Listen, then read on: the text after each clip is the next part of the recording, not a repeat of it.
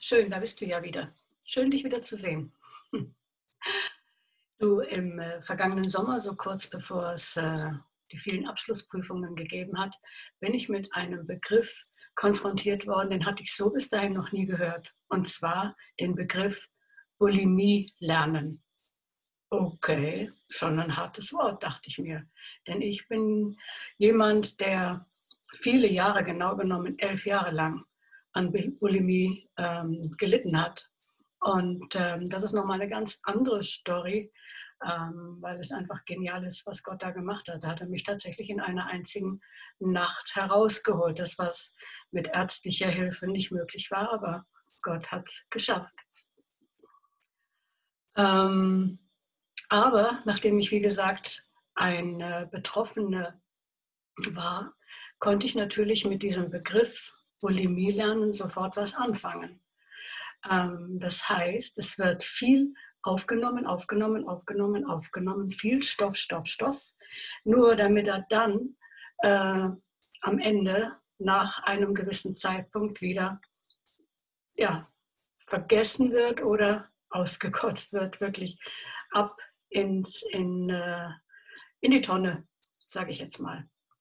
Und äh, tatsächlich ist es so, gell, dass wir so oft Dinge in unserem Leben lernen müssen, Wissen ansammeln müssen, ähm, dass wir nie mehr brauchen. Und oft wissen wir das sogar schon vorher, was das Lernen natürlich nicht unbedingt ähm, spannender macht. Gell? Wenn ich weiß, das brauche ich nie mehr und trotzdem muss ich mir das jetzt alles irgendwie reinziehen, geben und auch noch merken für einen bestimmten Tag, nur damit ich es dann abrufen und anschließend wieder vergessen kann. Und davon, glaube ich, haben du und ich auch das ein oder andere in unserem Leben schon erfahren. Wissen, dass wir nie mehr brauchen. Wissen, dass eigentlich zum Kotzen war. Und ähm, so ist es ganz oft, dass wir ähm, Dinge zwar hören und dann kurzzeitig wissen, uns dann aber eben vergessen, weil wir es nicht brauchen. Die Bibel ist da ein bisschen anders, wenn sie vom Lernen oder Lehren spricht. Und das finde ich wieder mal sehr interessant.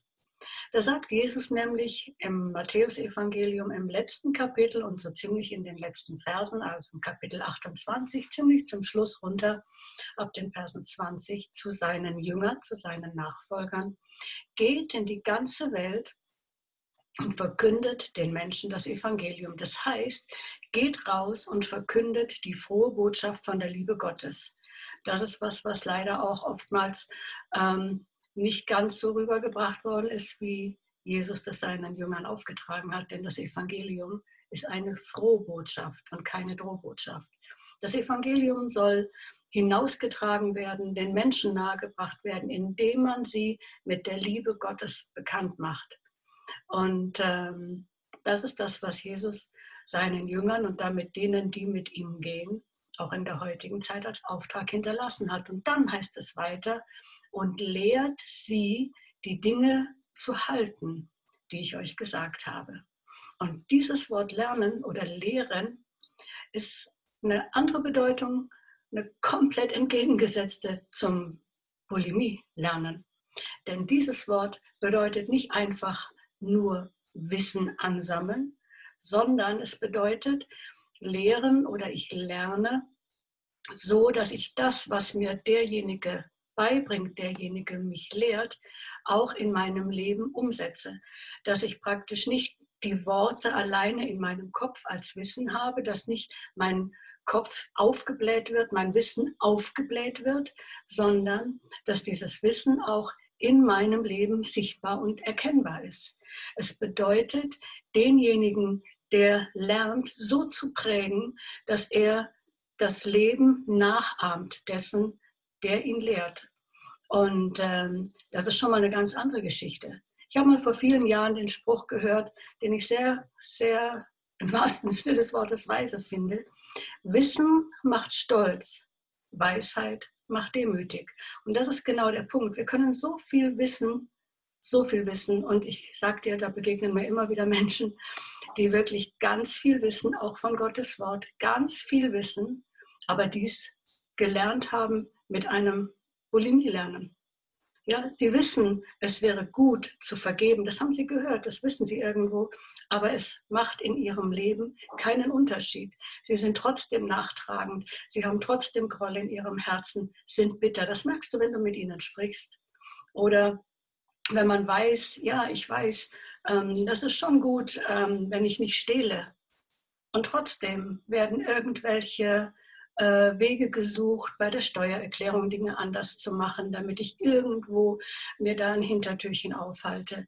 Oder ich mache die Autoreparaturen und den Reifenwechsel. Oder ähm, irgendwelche anderen Dinge lasse ich schwarz machen, damit ich die Steuern spare.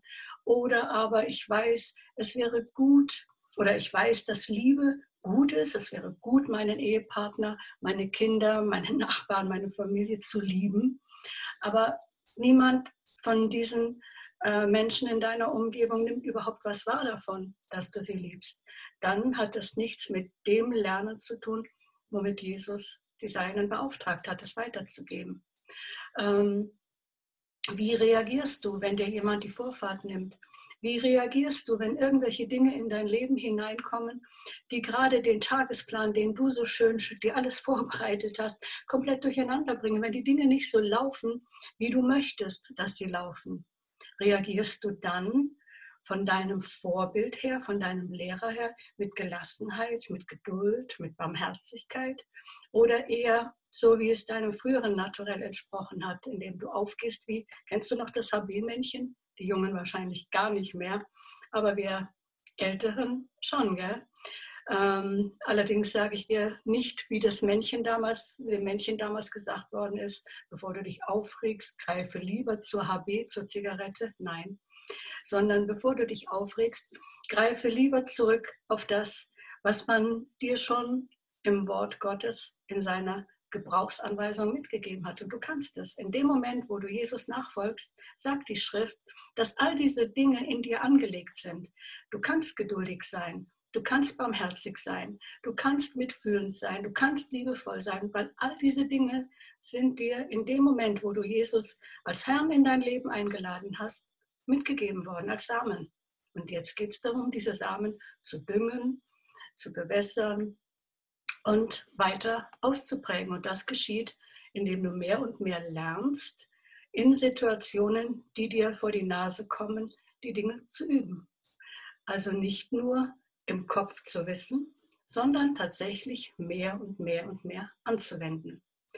Und äh, so gesehen finde ich es immer ganz praktisch, wenn wir wegkommen bei den wichtigen Dingen in unserem Leben ähm, auf Durchzug zu schalten oder ähm, das Bulimie-Lernen anzuwenden, sondern wenn wir wirklich dahin kommen, dass wir das lernen, indem wir es tun. Und da sind wir in einer, auf einer Wellenlänge mit dem Jakobus, der sagt nämlich im äh, Jakobusbrief im ersten Kapitel, Vers 22, sagt er, hört auf, ähm, diese Dinge nur anzuhören und sie nicht zu tun. Wenn ihr sie nicht tut, betrügt ihr euch selber. Und tatsächlich ist es so. Okay? Wir wollen wegkommen von dem Kopfwissen hin zu dem, dass wir umsetzen, was wir hören, damit dein Leben gelingt, mein Leben gelingt, damit Menschen um uns herum erkennen können, doch, es ist möglich. Auch in diesen Zeiten, es ist möglich, Frieden zu bewahren, obwohl rundherum Chaos zu herrschen scheint. Es ist möglich, ähm, Sorgen wirklich abzulegen bei Jesus, obwohl der Verstand schreit, wenn ich sonst schon nichts tun kann, dann muss ich mich doch zumindest sorgen. Also das ist ein Satz, den kenne ich sehr, sehr gut. Aber Jesus hat uns verboten, uns zu sorgen. Und das hilft mir persönlich sehr. Also, wie gesagt, ähm, verinnerliche mehr von dem, was Jesus dir und mir sagt, weil das ist das, was dich durch diese schweren Zeiten hindurchbringen wird und äh, was sich schlussendlich auch als Wahrheit erweisen wird. Immer mehr. Okay, ich hoffe, du findest es nicht zum Kotzen. Und wir sehen uns bei einem anderen Mal. Ciao.